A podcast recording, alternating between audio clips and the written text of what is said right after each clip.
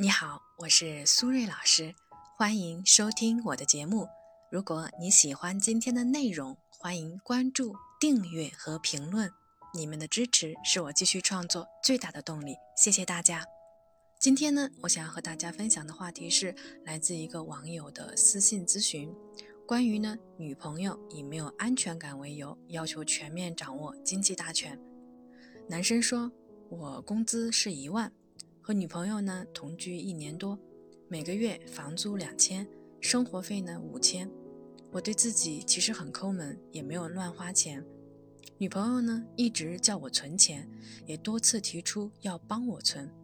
之前呢我都敷衍过去了，后面她觉得我存的太少了，就要求我呢每个月抽出一半的工资放在她那里帮我存起来，一定呢要我转到她的卡里才行。说这样呢，他才有安全感，不然他没有办法这样陪我消耗青春。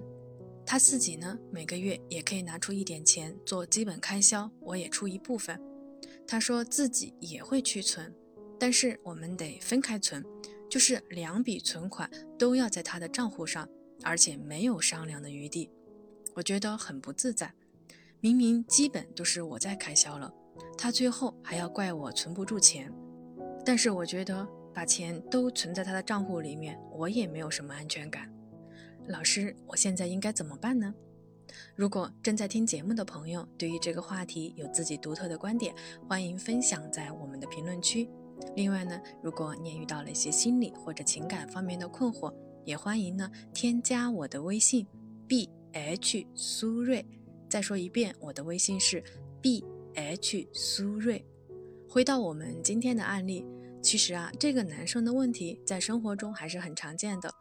男女同居在一起，势必就会涉及到金钱问题，包括彼此的消费观、储蓄、理财等等。所以呢，我们可以根据这个案例来具体分析一下情侣之间如何正确处理经济问题。第一，同居之前就要把经济问题沟通清楚。一般同居的时候呢，两个人是处在热恋期的，你侬我侬。很多现实的问题呢，一般想不到，也不愿意去想。但是生活本身啊，不仅仅是浪漫和激情，经济问题也是亲密关系中非常重要的一部分。所以，为了关系呢可以更健康的发展和维持，就必须呢要把丑话说在前头。比如说，彼此的存款可以不动，但是同居后的收入必须拿出一定的比例作为共同账户。负责日常的生活费和旅行费用等等。再比如呢，彼此有大额的开支的时候，必须要和对方商量，对方呢有共同决策的权利。最后呢，先自我约束，才有资格要求对方。两个人同居呢，是组建家庭的前奏。如果一方呢存在过于慷慨大方，也就是手太松了、花钱太猛的情况，就需要呢先进行自我管理。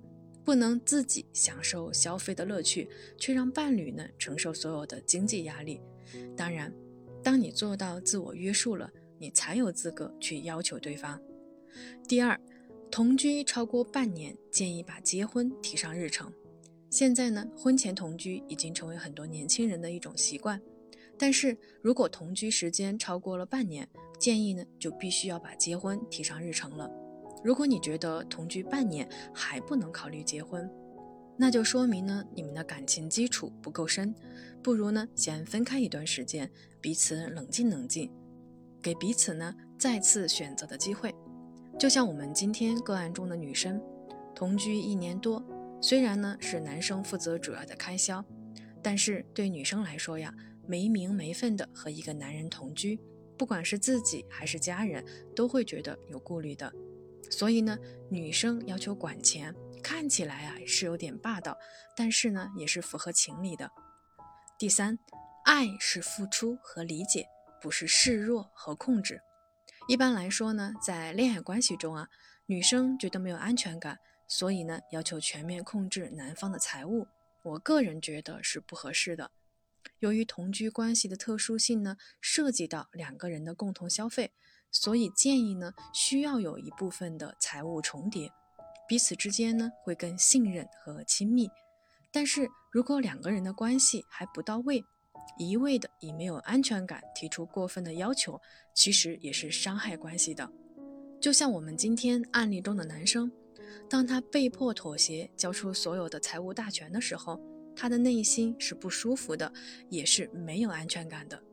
其实呢，亲密关系本身除了爱，还需要付出和理解，不能够用爱来绑架我们最爱的人，那个呢不是爱，是索取。所以呢，想要避免呢因为经济问题而产生矛盾，最好的办法呢就是尽量不要婚前同居。如果婚前同居呢，需要沟通清楚经济问题，并且呢同居半年以上，必须把结婚提上日程，这才是给彼此，也是给这段关系最好的保护。好了，时间差不多了，我们今天的节目就先到这里，感谢大家的收听，我们下期节目再见啦，拜拜。